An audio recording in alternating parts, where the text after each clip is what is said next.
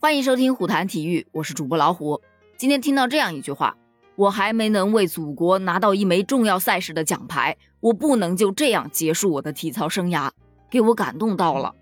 这句话出自四十六岁的乌兹别克斯坦老将丘索维金娜，他的这前半生可以说是精彩纷呈，特别的感人，而且也特别的励志。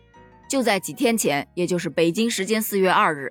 国际体操联合会器械世界杯巴库站的比赛当中，这位老将丘索维金娜夺得了女子跳马的冠军。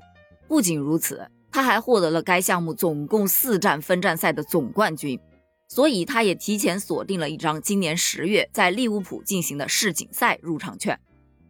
而早在二零二一年的七月二十五日，她就在个人社交平台上宣布正式退役。不过仅仅两个多月之后，她就再次宣布复出。目标就是今年九月份将在杭州举行的亚运会。在接受媒体采访的时候，他就表示：“我决定要继续备战2022年的杭州亚运会。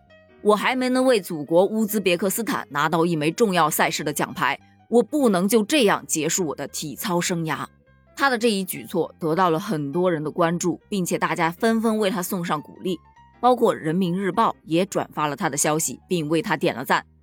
老实说啊，这位老将，你真的，你越去研究他，你越会被他感动到。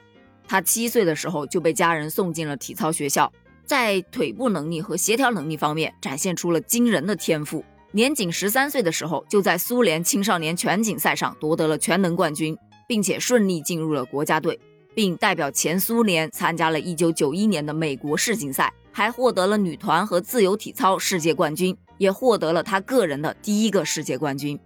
九二年，在巴塞罗那奥运会上夺得了女子体操团体比赛的金牌，随后代表乌兹别克斯坦参加了亚特兰大奥运会，获得了个人全能第十名，他就选择了退役。可这一退，他的人生才刚刚开始。他退役之后选择了结婚，婚后第二年儿子出生了，但不幸的是，在他儿子三岁的时候被诊断患上了白血病，为此他开启了长期征战在体操赛场上的传奇之旅。二零零二年，他在釜山亚运会以二十七岁的高龄复出参赛，一举夺得跳马和自由体操的金牌。釜山亚运会之后，德国的体育部门向他抛出了橄榄枝。为了给儿子治病，他穿上了德国体操队的队服，代表德国参加了丹麦举行的世界体操锦标赛。随后，在二零零八年，他代表德国参加了咱们北京奥运会，这是他本人所参加的第五届奥运会了。那个时候，他已经成为了历史上参加五届奥运会的第一人。虽说当时他在女子个人全能比赛中只获得了第九名，但是这是当时德国队二十年来最好的成绩了。二零一二年，他又代表德国参加了伦敦奥运会，这就是他第六次参加奥运会了。但随后，二零一三年他就申请脱离了德国国籍，恢复了乌兹别克斯坦籍。在随后的里约奥运会和东京奥运会。他都代表他的祖国乌兹别克斯坦出征。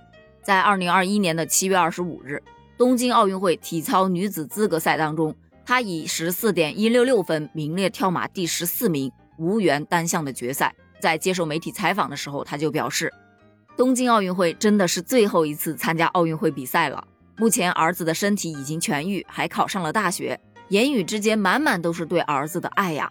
他也表示，退役之后将花时间和自己的儿子在一起。而在七月二十六日，他就正式宣布退役，结束了自己三十三年的职业生涯和八届奥运会的不朽传说。原本以为他的职业生涯到此就画上了一个圆满的句号，可是仅仅过了两个月，也就是二零二一年的十月，他就通过社交媒体表示，他将再度复出参加二零二二年的杭州亚运会。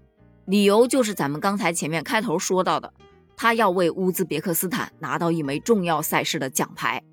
其实了解了他的故事之后，真的觉得特别的伟大。从他第一次宣布退役之后，他的体育生涯都是为儿子而跳的。那个时候有一句话说：“母爱能让一个人走多远？”丘索维金娜会告诉你：“你为痊愈，我不敢老。”当时的这段话也是把我感动的不要不要的。而现在，他终于可以毫无负担地在赛场上挥洒自己的汗水。接下来，他的每一跳都是为自己而跳，而他前行的每一步都将创造体操史上的新历史。希望他的职业生涯永远没有终点。致敬，加油！